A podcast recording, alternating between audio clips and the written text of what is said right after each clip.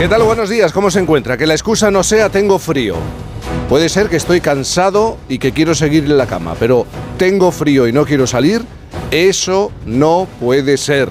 Bienvenidos a este domingo 26 de noviembre de 2023. Si sale a la calle en esta mañana, se va a encontrar con una península y Baleares en la que se mantiene la situación anticiclónica. Frío sí, pero anticiclónica con predominio de cielos poco nubosos. Posibilidad de algunas precipitaciones débiles en el norte de Galicia y litoral cantábrico occidental. En Canarias, cielos poco nubosos.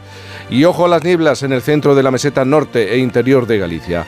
Las temperaturas a esta hora de la mañana de este domingo en Villasdardo, Salamanca, 23 habitantes según el Instituto Nacional de Estadística, un grado.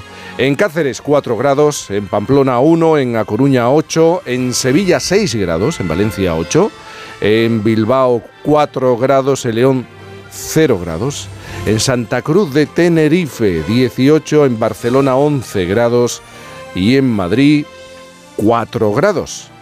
Y hoy es el Día Mundial del Olivo.